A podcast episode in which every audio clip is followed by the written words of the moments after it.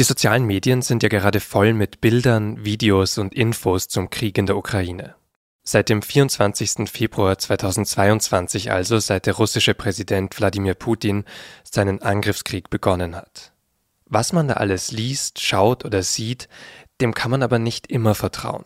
Das sind viele Falschinfos und Fakes dabei, Gerüchte oder einfach nur Lügen. Und die kommen auch nicht von irgendwoher.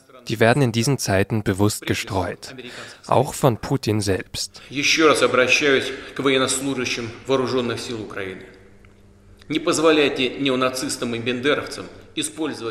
Putin bezeichnet hier die ukrainische Führung als Neonazis und Drogensüchtige, die das ukrainische Volk gefangen halten würden. Und solche Falschinformationen gehen nicht nur in Russland um. Die kommen auf der ganzen Welt an, verbreitet über das Internet. Sie werden, das kommt dann noch dazu, aber nicht mal erst seit Kriegsbeginn verbreitet, sondern seit vielen Jahren. Aber was bringen solche bewusst gestreuten Lügen der russischen Regierung?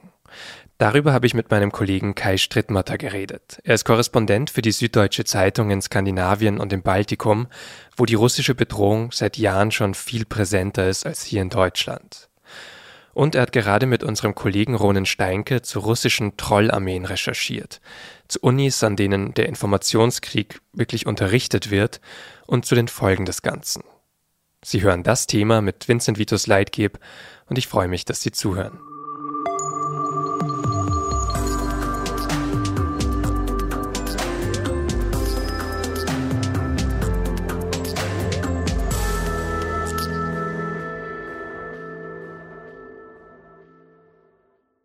Kai, vielleicht kannst du am Anfang mal so ein bisschen Überblick geben, mit Blick aufs Baltikum, über das du ja berichtest. Warst dort auch direkt nach Beginn des Ukraine-Kriegs, ähm, eine Woche lang hast recherchiert. Wenn du jetzt so einen Eindruck geben müsstest, was war denn damals so die Geschichte, die Desinformation, die Fake News, die dort am meisten verbreitet war? Na, das sind natürlich dieselben, die auch bei uns ankommen, ähm, die von der russischen Propaganda und von den, von den russischen Nachrichtenmedien verbreitet werden. Äh, dass ich würde sagen, aktuell die letzten Wochen waren es zum Beispiel ähm, dieser Angriff auf die Kinderklinik in, in Mariupol, der ja bei uns großes Entsetzen ausgelöst äh, hat, wo dann eine ganze Reihe von Postings und Videos und so im, im, im Umlauf waren, wo das Narrativ verbreitet wird, ganz einfach, ähm, das war eine Basis oder ein, eine Lagerhalle von neonazistischen ukrainischen Kämpfern und die musste man ausräuchern, ja. Und äh, oder aber ähm, kurz danach dann ging's los mit dieser Biowaffentheorie, ja, dass man also überall verbreitet, dass in der Ukraine es angeblich verschiedene Biowaffenlaboratorien gibt, die die ukrainische Regierung gemeinsam mit der amerikanischen Regierung äh, betreibt und wo also tödliche äh, äh, ja, Viren oder sonst etwas entwickelt und gezüchtet werden, um einen äh, Mass, um Massenvernichtungs, biologische Massenvernichtungswaffen, die man dann gegen unschuldige Russen äh, und so einsetzen kann. Und das waren, glaube ich, die beiden größten zum Beispiel in den letzten drei Wochen. Wie groß ist denn dann da so die Sorge in den, in den baltischen Staaten, wenn man solche Sachen hört und auch, aus, auch den ganzen Krieg dann beobachtet und diese Geschichten, die dann auch noch an, gerechtfertigt werden über solche Lügen? Ja, wie wird das wahrgenommen? Ich sage, dass das bei denen genauso die gleichen Sachen ankommen wie bei uns, aber man muss dazu sagen, dass der Effekt mittlerweile vielleicht ein anderer ist in den baltischen Staaten oder auch in Staaten wie Finnland oder auch Schweden, weil die auf gewisse Art und Weise immer viel nah, näher dran waren an, äh, an Russland. Ja, Finnland hat eine 1300 Kilometer lange Grenze. Die baltischen Staaten haben direkte Grenzen zu Russland. Estland äh, und Lettland in, im Osten. Litauen hat eine, äh, hat Kaliningrad äh, im Westen sogar äh, eine Grenze zu Russland. Und äh, diese waren zum einen viel stärkere Ziele immer russischer Propaganda und russischer Desinformation. Äh, die baltischen Staaten dazu noch, weil sie ein relativ, also die haben ja eh nur eine ganz kleine Bevölkerung und haben äh, in unterschiedlicher Weise einen relativ großen Anteil an russischsprachiger, äh, russischstämmiger Bevölkerung aus äh, Zeiten der Sowjetunion natürlich, die von der russischen Propaganda äh, anfangs vielleicht auch nicht zu Unrecht als besonders empfänglich für diese Propaganda angesehen wurden und äh, die dann auch Ziel wurden. Also man hat da schon auch versucht, in diesen Staaten selber Inseln der Desinformation ähm, zu schaffen.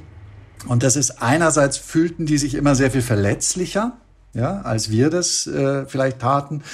Und andererseits haben sie aber auch sehr viel längere Erfahrung, so dass äh, sowohl die Finnen, die ein fast vorbildhaftes Programm in den Schulen eingeführt haben, um mit Desinformation umzugehen, um die Schüler aufzuklären. Also da ist es mittlerweile Teil des Curriculums.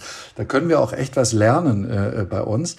Oder in den baltischen Staaten, also ich war in Litauen, ich war eine Woche in Litauen in dem Fall und die haben zu mir, ich habe auch mit einem Professor gesprochen, der nichts anderes macht, als diese russische Des Desinformation zu studieren und der sagt, eigentlich sind wir mittlerweile ziemlich relaxed, weil wir kennen das, wir wissen das, wir wissen, wie wir damit umgehen. Und wir haben schon längst diese Naivität nicht mehr, ähm, die vielleicht ja in unseren Staaten noch vielerorts äh, stattfindet.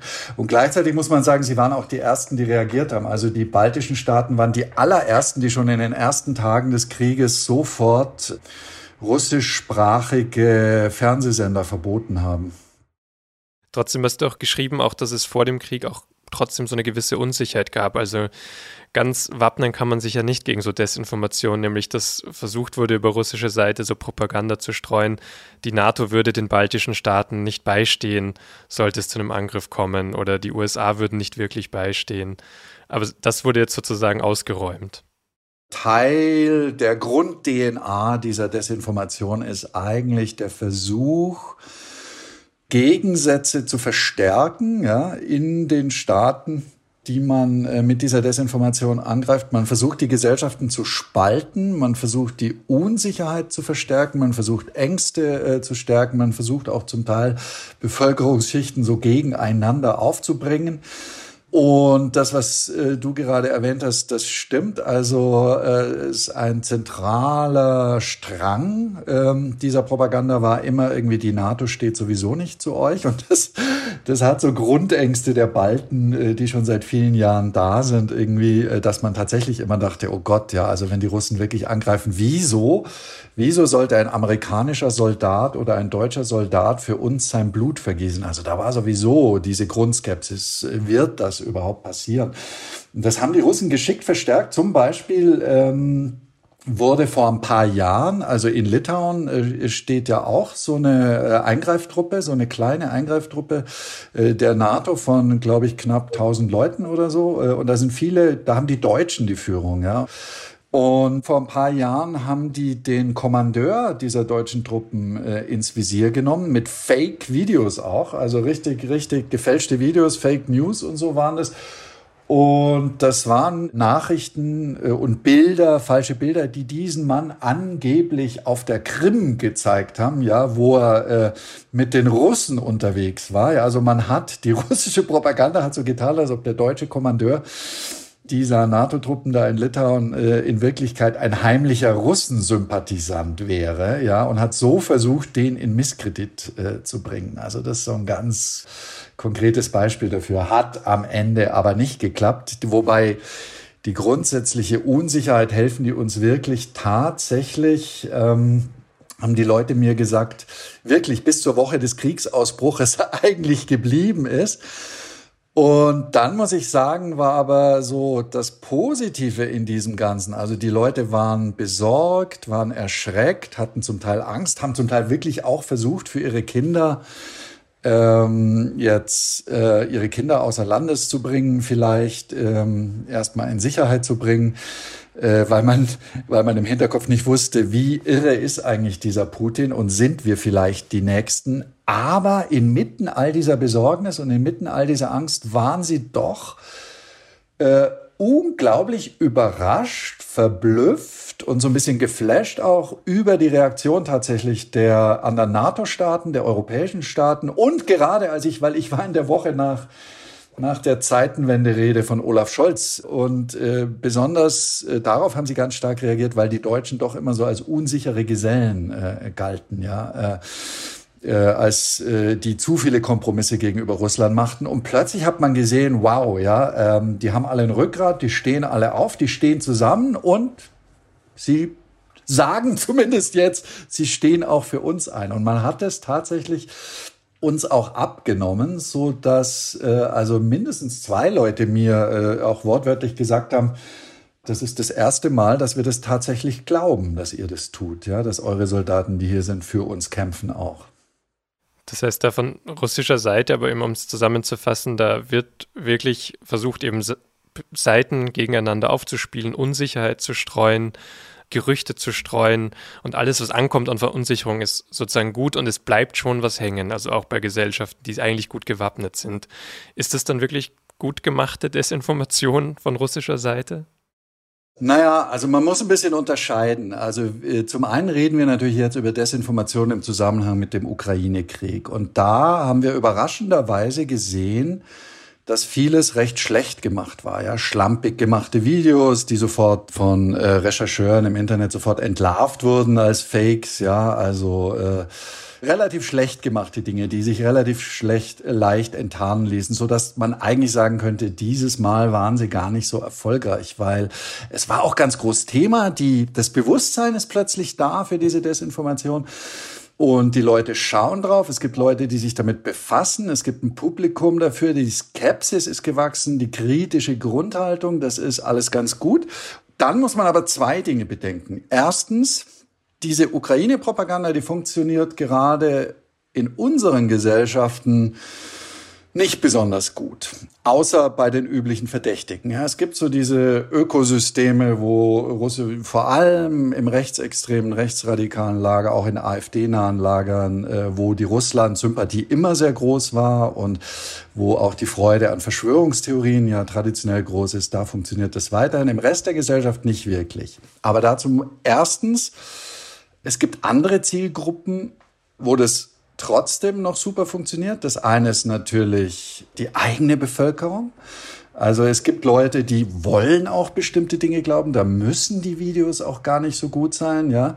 Und zweitens, äh, was gar nicht so ein großes Thema war bei uns jetzt, ähm, der größte Verbreiter von russischer Desinformation, äh, äh glaube ich, in diesem Krieg waren die Chinesen mittlerweile. Da schaut kaum jemand drauf, ja, weil China nach außen hin so tut, äh, in seiner Rhetorik, in seiner diplomatischen Rhetorik, als wären sie neutral so ein bisschen. In Wirklichkeit aber natürlich steht die chinesische Regierung auf der Seite von Putin. Kurz vor dem Krieg haben sie einander grenzenlose Freundschaft beschworen. Und wenn man ganz konkret anschaut, wie in China die Medien berichten, wie selbst Regierungsbeamte sprechen und wie das, was dann in den sozialen Medien millionenfach weiter verbreitet wird, das ist eins zu eins die russische Desinformation. Von Anfang an. Die chinesischen Medien haben gleich am glaub, zweiten, dritten Tag des Krieges gemeldet, irgendwie, dass Zelensky geflohen sei.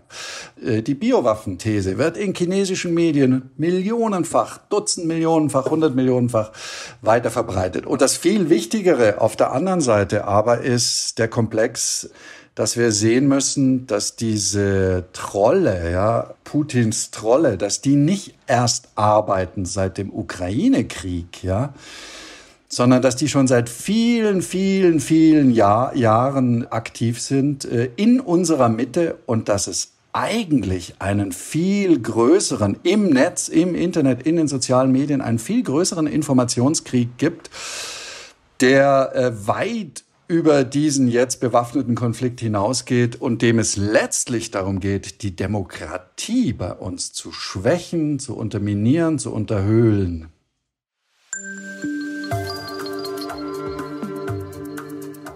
Eine, die das sehr früh erkannt hat, ist die Journalistin Jessica Aro, Reporterin bei einem finnischen öffentlich-rechtlichen Sender.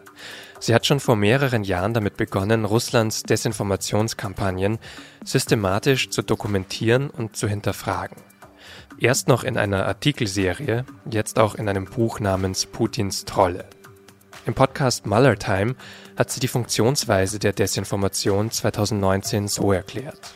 When some people become subjected to fake news and propaganda, they unfortunately start believing it and then they share it to their own network. So The trolls have the power to turn actual people into propagandists and useful idiots. Es gibt für sie also sogenannte Trolle, Menschen, die sehr bewusst und in dem Fall mit klarem politischen Motiv Falschinformationen oder Gerüchte verbreiten. Aro nennt sie die nützlichen Idioten für die Propagandisten. Und das klingt jetzt vielleicht hart, man wird aber tatsächlich schneller zu so einem nützlichen Idioten, als man das glaubt. Einerseits, weil diese Fakes, das hat Aro nachgewiesen, in sehr großem Stil und sehr professionell hergestellt werden. Und andererseits auch, weil das einfach sehr professionell passiert. Sie werden genau so hergestellt, dass man sie wirklich anklicken möchte, dass man sie glaubt und weiter verbreitet. Dahinter stehen eigene Techniken.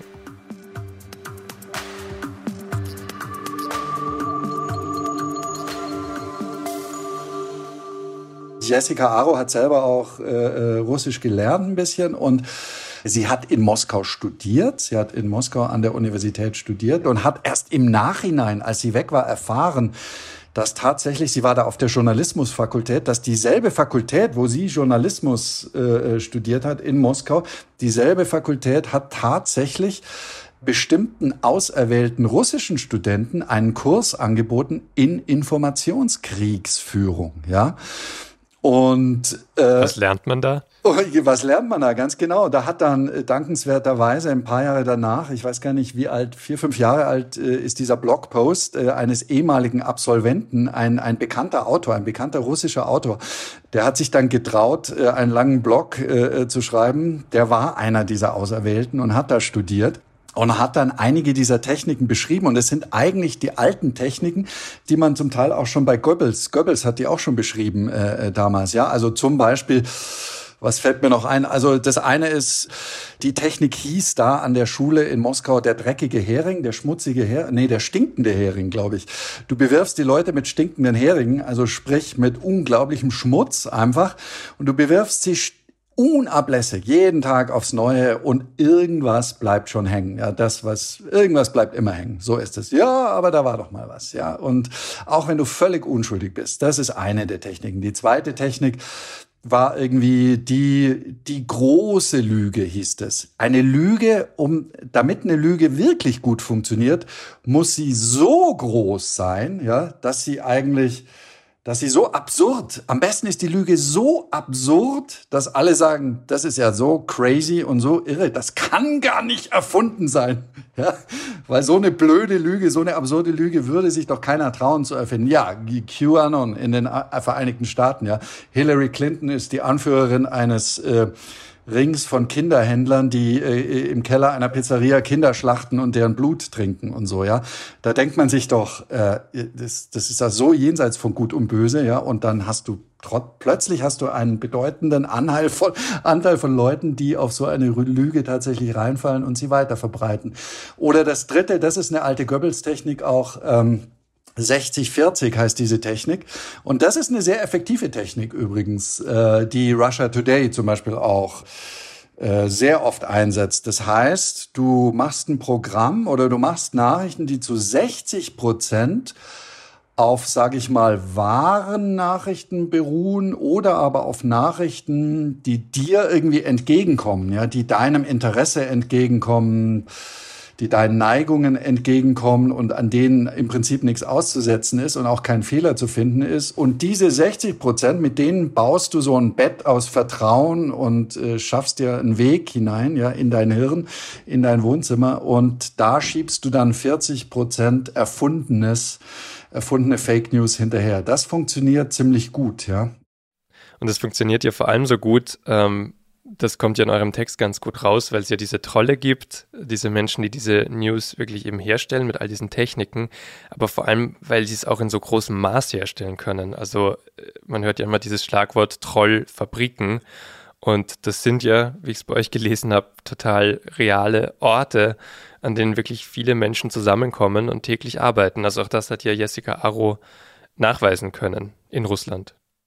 Ja, die ist dann dahin, die Jessica ist dann auch hingefahren, hat dann einen langen Artikel drüber geschrieben, wie da tatsächlich Falschinformation industriell produziert wird von nämlich damals waren das 250 Leute, die da gearbeitet haben. Ja, das sind dann äh, Texter, Schreiber, Grafiker, äh, Softwareentwickler, die da gearbeitet haben. Und richtig, die Jessica Aro ist dann da auch hingefahren 2015 und reingekommen ist sie nicht, hat aber mit ehemaligen äh, Trollen sozusagen gesprochen, hat mit diesen Journalisten gesprochen, ist irgendwie ein paar Wochen lang um das Haus herumgeschlichen und hat sich das alles angeguckt vor allem Männer in ihren Zwanzigern hat sie so beobachtet, junge Männer vor allem, die dann da rein sind. Und tatsächlich deren Job, es war dann da äh, äh zum Teil zwölf Stunden am Stück, Tag und Nacht, in den unterschiedlichsten Sprachen, natürlich in den, äh, also vor allem Englisch, Französisch, Spanisch. Fake News, Desinformation zu produzieren für Gesellschaften überall auf der Welt. Wer gibt sowas in Auftrag? Das ist ja eine Riesenoperation, das klingt extrem professionell. Wir reden jetzt natürlich die ganze Zeit über Russland, also ist jetzt mal ein Staat alleine. Kann man zurückverfolgen, wer dann Aufträge gibt oder wer sich das, ja, wer sagt, denkt euch hier was Neues aus? Also offiziell, äh, wie gesagt, gehört das einem russischen Oli äh, Geschäftsmann, aber in Wirklichkeit kann man davon ausgehen, dass da schon der russische Staat oder Teile des russischen Staates dahinter stehen. Also die äh, Jessica Aro hat mir erzählt, dass sie äh, als sie eben dort war, irgendwie, sie hat schon versucht, ein paar Mal reinzukommen und der Wachmann hat dann zu ihr gesagt, ja, äh, hau ab, verschwindet, das hier ist ein Administrativ, der hat da so ein russisches Wort benutzt, das wohl übersetzt bedeutet ein administratives Gebäude. Also sprich, ähm, der Wachmann hat ihr gesagt, das sei ein staatliches Gebäude. Und wenn man sieht, was die tun, ja, damals, deswegen ist das die Arbeit von der Frau Aro auch so, so spannend und wirklich bahnbrechend war das damals, weil das im Westen noch kaum einer gemacht hatte. Und sie hat dann äh, die, über diese Trollfabrik hat sie dann 2015 viel geschrieben. Und ein Jahr später war ja die Wahl Donald Trumps in Amerika zum äh, US-Präsidenten. Noch ein Jahr später hat Robert Mueller in den USA seine Arbeit aufgenommen als Sonderermittler zu den Versuchen russischer Einflussnahme. Und der hat dann einen Bericht geschrieben über die Trolle, ja, über Putins. Und wenn man sich das nochmal, ich habe mir das also auch für die Geschichte, für die SZ nochmal alles nachgelesen und habe mich dann wieder daran erinnert. Also dieser Müller-Bericht kam dann 2019 raus. So lange ist es ja noch nicht her. Also Details davon hatte ich damals auch gelesen. Aber wenn man das so geballt nochmal auch in seinen, in seinen Details nochmal, äh, nochmal liest, es ist schon völlig irre, weil die Amerikaner dann nochmal wirklich Dinge äh, nachverfolgt haben, äh, wie zum Beispiel äh, im Mai, glaube ich, im Mai 2016, also während der amerikanische Wahlkampf lief, gab es eine Facebook-Gruppe, äh, die nannte sich irgendwie, wie nannte sich die irgendwie, irgendwas mit Texas, Heroes of Texas oder irgendwie so. Eine angeblich urtexanische, ja, mit, äh, ich glaube, knapp 300.000 Mitglieder hatte die, 300.000 Followers, äh, also alles Amerikaner eigentlich, ja, die sich da über Barbecue und aber auch über, vor allem, da ging es dann auch über die Sezession Texas von den USA, weil man ja eigentlich ein viel besseres, viel stolzeres, viel konservativeres Land ist als der Rest der USA. Ja, und äh, die Administratoren dieser Facebook-Gruppe haben dann über, den, über die Event-Funktion bei Facebook äh, im Mai 2016 zu einer großen Demonstration aufgerufen gegen die Islamisierung von Texas, ja, als ob das das größte Problem von Texas wäre. Und die Demo, und das ist das Irre, ja, diese Demo hat tatsächlich stattgefunden äh, mit den Followern, ja, mit Leuten, also mehrere hundert von denen sind aufgetaucht, äh, also nichtsahnende, äh, gute texanische Bürger, die sich Sorgen machten um die Islamisierung ihres Landes. Und keiner von denen äh, hat geahnt, dass hinter dieser Facebook-Gruppe, deren stolze Mitglieder war, diese St. Petersburger Trollfabrik steht. Diese ganze Facebook-Gruppe wurde gesteuert von den Russen in St. Petersburg. Und die Russen, diese Trolle in St. Petersburg, haben diese Demo organisiert. Und jetzt das Irre, das Irre ist, dass die gleichzeitig eine andere Facebook-Gruppe auch betrieben haben. Eine Facebook-Gruppe mit dem Namen United Muslims of the United States, ja, Vereinigte Muslime von Amerika auch von St. Petersburg ausgesteuert, 250.000 Mitglieder, die am gleichen Tag zu einer Gegendemonstration aufgerufen hat. Also wie aus dem Bilderbuch dieses Ziel, eine Gesellschaft zu spalten, Mitglieder einer Gesellschaft aufzuhetzen gegeneinander und dann wirklich tatsächlich im Wortsinne noch, das ging ja dann über den Cyberspace hinaus, die haben es dann tatsächlich geschafft, sich auf den Straßen von Houston, gab es dann an diesem Tag tatsächlich die Demo, es gab die Gegendemo und es gab tatsächlich auch äh, äh Auseinandersetzungen zwischen den beiden Gruppen. Also das ist wirklich so ein Musterbeispiel dafür, wie diese Leute von St. Petersburg aus gearbeitet haben. Ja, absolut. Also wie man dann ähm, Menschen findet, die man dann vereinnahmen kann über scheinbar harmlose Gruppen sozusagen. Also die, die Amerikaner und Amerikanerinnen, die in der Gruppe waren, waren ja echte Menschen, die einfach wahrscheinlich gedacht haben, sie setzen sich dafür irgendwas ein, was ihnen wichtig ist und haben gar nicht mitbekommen, dass sie dann Multiplikatoren werden für, für solche Gerüchte, Falschinformationen.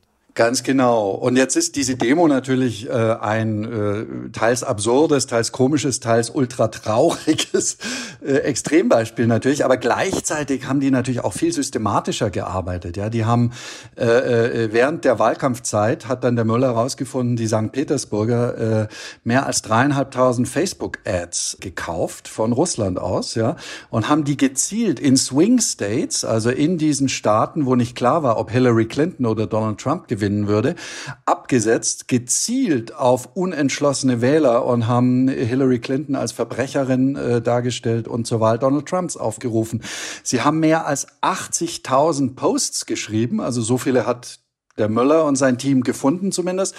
Und der Müller meinte, sie haben mit diesen 80.000 Posts mindestens knapp 30 Millionen bis zu 126 Millionen Amerikaner erreicht alles Falschinformationen, Fake-Informationen gegen Hillary Clinton für Donald Trump. Und das Ziel dieser Untersuchung war ja herauszufinden, hatten die Russen Einfluss auf die Wahlen 2016 äh, in, in den USA? Und die Antwort des Reports war ganz klar ja. Also das kann man natürlich nicht äh, wirklich äh, restlos beweisen, aber ich sag mal, es ist nicht ausgeschlossen, dass die St. Petersburger zur Wahl Donald Trumps mitgetragen haben. Und dann muss man gleichzeitig sehen, das ist nicht das einzige Beispiel, sondern überall, wo es Brennpunkte gibt in unseren Gesellschaften, im Westen, in den westlichen Demokratien, und das ist beim Brexit so gewesen, das ist bei der katalonischen Unabhängigkeitsbewegung so gewesen. Überall da, wo Europäer sowieso, äh, sage ich mal, miteinander streiten und äh, vielleicht bereit sind, aufeinander loszugehen, waren die Russen mittendrin.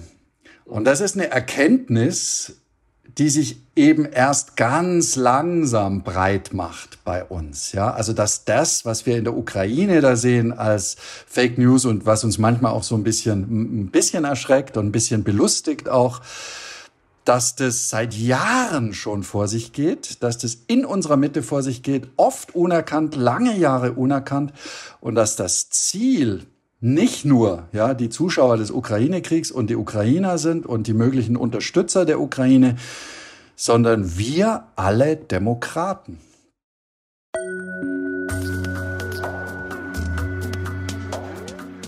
Ein Beispiel, wie diese Falschnachrichten die Demokratie auch in Deutschland angreifen, ist der Fall Lisa aus dem Jahr 2016. Lisa, das ist eine damals 13-jährige Russlanddeutsche aus Berlin und 2016 ist sie für einen Tag lang verschwunden. Ein halbstaatlicher russischer Kanal berichtet dann, dass Lisa von einem arabischen Geflüchteten entführt und vergewaltigt worden sei. In Wirklichkeit hatte sie sich aber einfach nicht getraut, nach Hause zu gehen, nachdem sie in der Schule Probleme hatte. Die Nachricht, dass sie angeblich vergewaltigt wurde, wird aber schnell in sozialen Netzwerken weiterverbreitet. Auch rassistische und rechte Parteien und Vereinigungen greifen sie auf. Und am Ende demonstrieren tatsächlich 700 Menschen vor dem Kanzleramt, wegen, noch einmal, einer russischen Falschinformation. Und das ist nur ein Beispiel von vielen. Auch während der Corona-Pandemie haben russische Medien wie Russia Today Falschinfos in Deutschland verbreitet. Ganz langsam scheint aber auch in den westlichen Regierungen anzukommen, dass man es hier mit einer Bedrohung zu tun hat, die die Gesellschaft spaltet.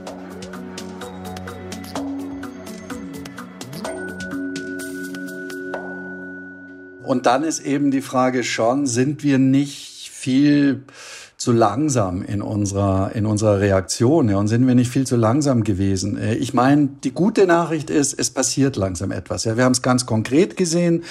Uh, unmittelbar nach Kriegsbeginn hat die Europäische Union ja äh, angefangen, die ersten Verbote auch auszusprechen, ja, äh, für äh, Russia Today zum Beispiel. Äh, und die ja auch, ja, ich meine, ich habe jetzt über die alten Fälle gesprochen, Brexit und so, aber diese russische Desinformation hat uns ja in den letzten zwei Jahren ganz hautnah begleitet, denn viele dieser Querdenker-Verschwörungstheorien auch, ja, stammen auch aus russischen Quellen letztlich, ja. Das funktioniert eben sehr oft, dass sie von diesen, also die, die arbeiten ja an mehreren Fronten. Du hast die Trollfabriken, die in Social Media äh, aktiv sind und die natürlich aber auch, es sind ja nicht alles Trolle, sondern die haben dann ihre willigen Helfer und willigen Unterstützer äh, in den jeweiligen äh, äh anfälligen Kreisen, in den jeweiligen Ländern.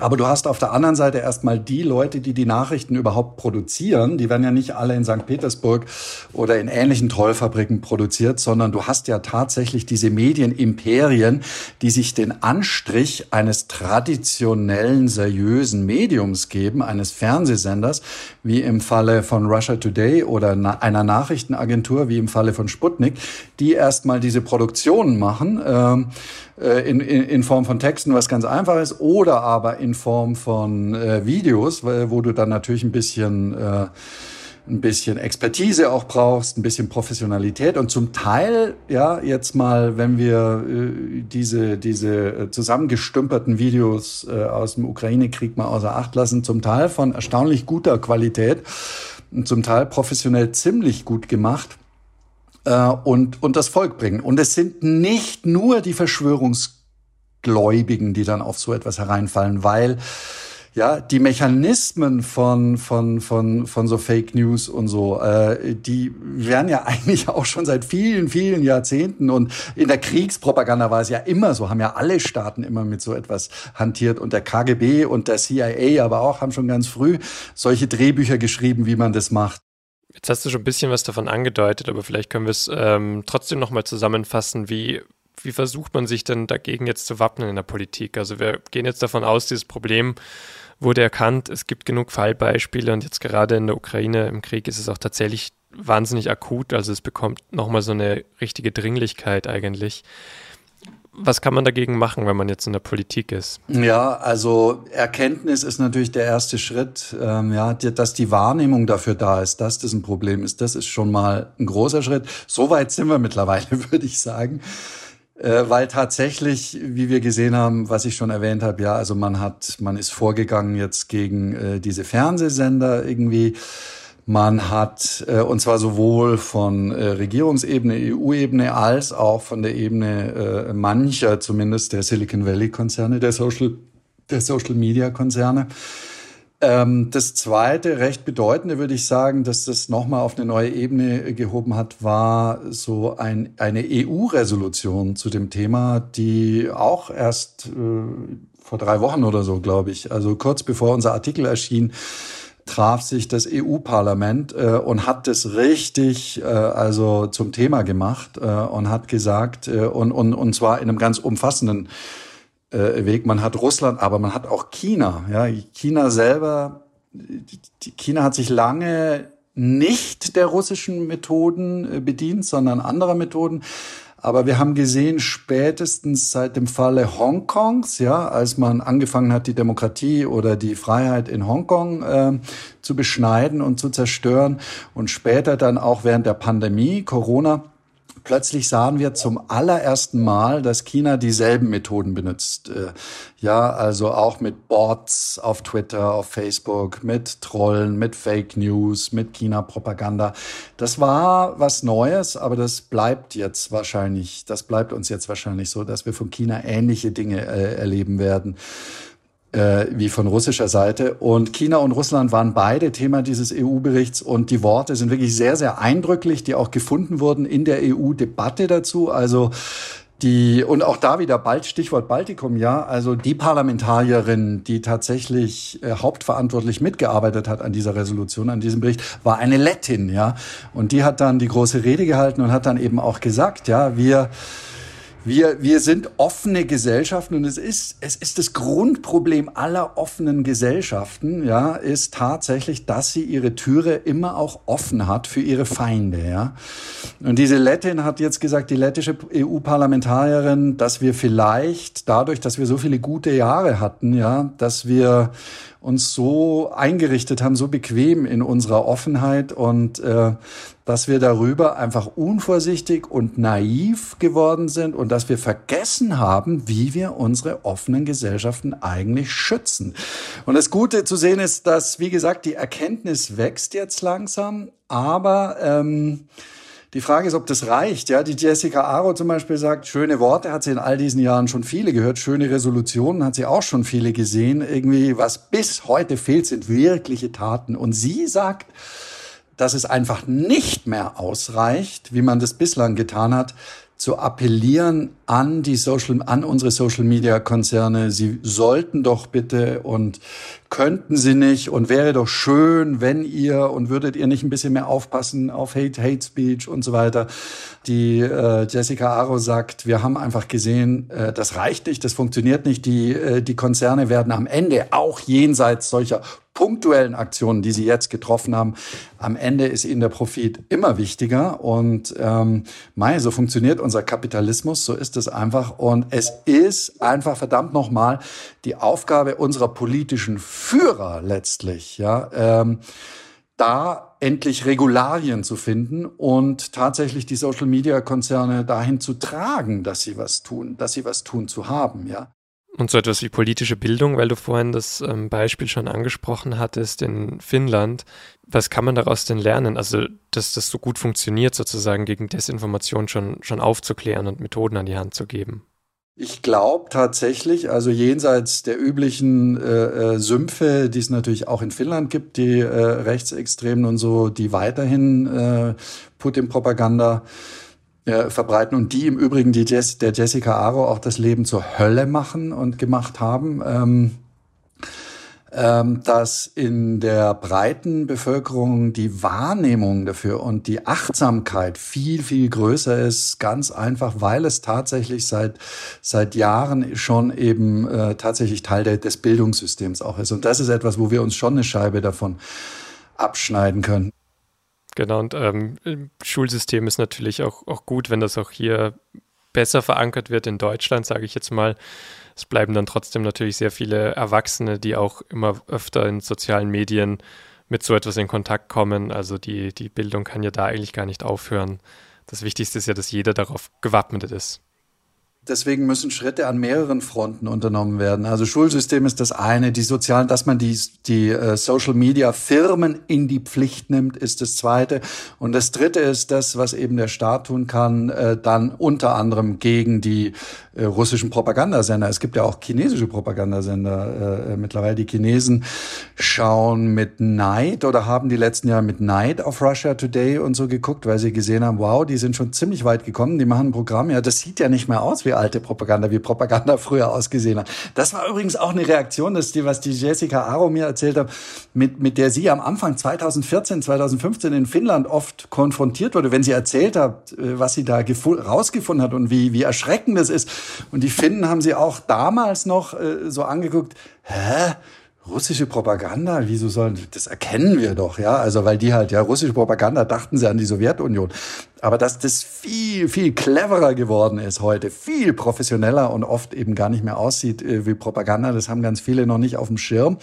Ja, da passieren jetzt auch ein paar Dinge, aber, aber andere, ich meine, Russia Today ist ein Sender, der von Moskau aus äh, operiert. Äh, und auch da, ich meine, man hätte nur genauer hinschauen müssen. Ja, vor zehn Jahren, vor zehn Jahren sagt die Chefredakteurin von Russia Today, unser Sender kann den Informationskrieg in den Westen tragen. Ja, sagt die wortwörtlich. Ja.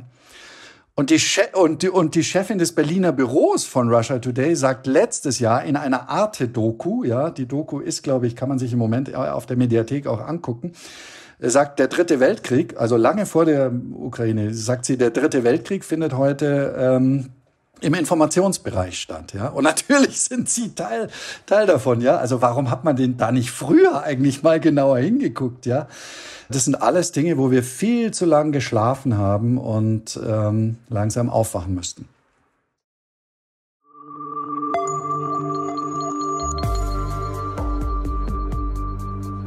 Das war das Thema für diese Woche mit Kai Strittmatter, dem SZ-Korrespondenten für Skandinavien und das Baltikum. Seine ganze Recherche, die zusammen mit Ronen Steinke entstanden ist, verlinke ich in den Show Notes. Dazu noch weitere aktuelle Beiträge, die hier inhaltlich gut dazu passen, aber nicht Teil der Podcast-Folge sind. Zentral für die Verbreitung von Falschinformationen war zum Beispiel zuletzt ja der Messenger-Dienst Telegram. Und es war gerade in Deutschland schwierig, da auch Zugriff zu bekommen. Diese Folge von Das Thema haben Caroline Lenk, Pega Meckendorfer und ich, Vincent Vitus Leitge, produziert. Wir freuen uns über Feedback an podcast.sz.de und natürlich, wenn Sie auch bei unserer nächsten Folge wieder zuhören. Vielen Dank.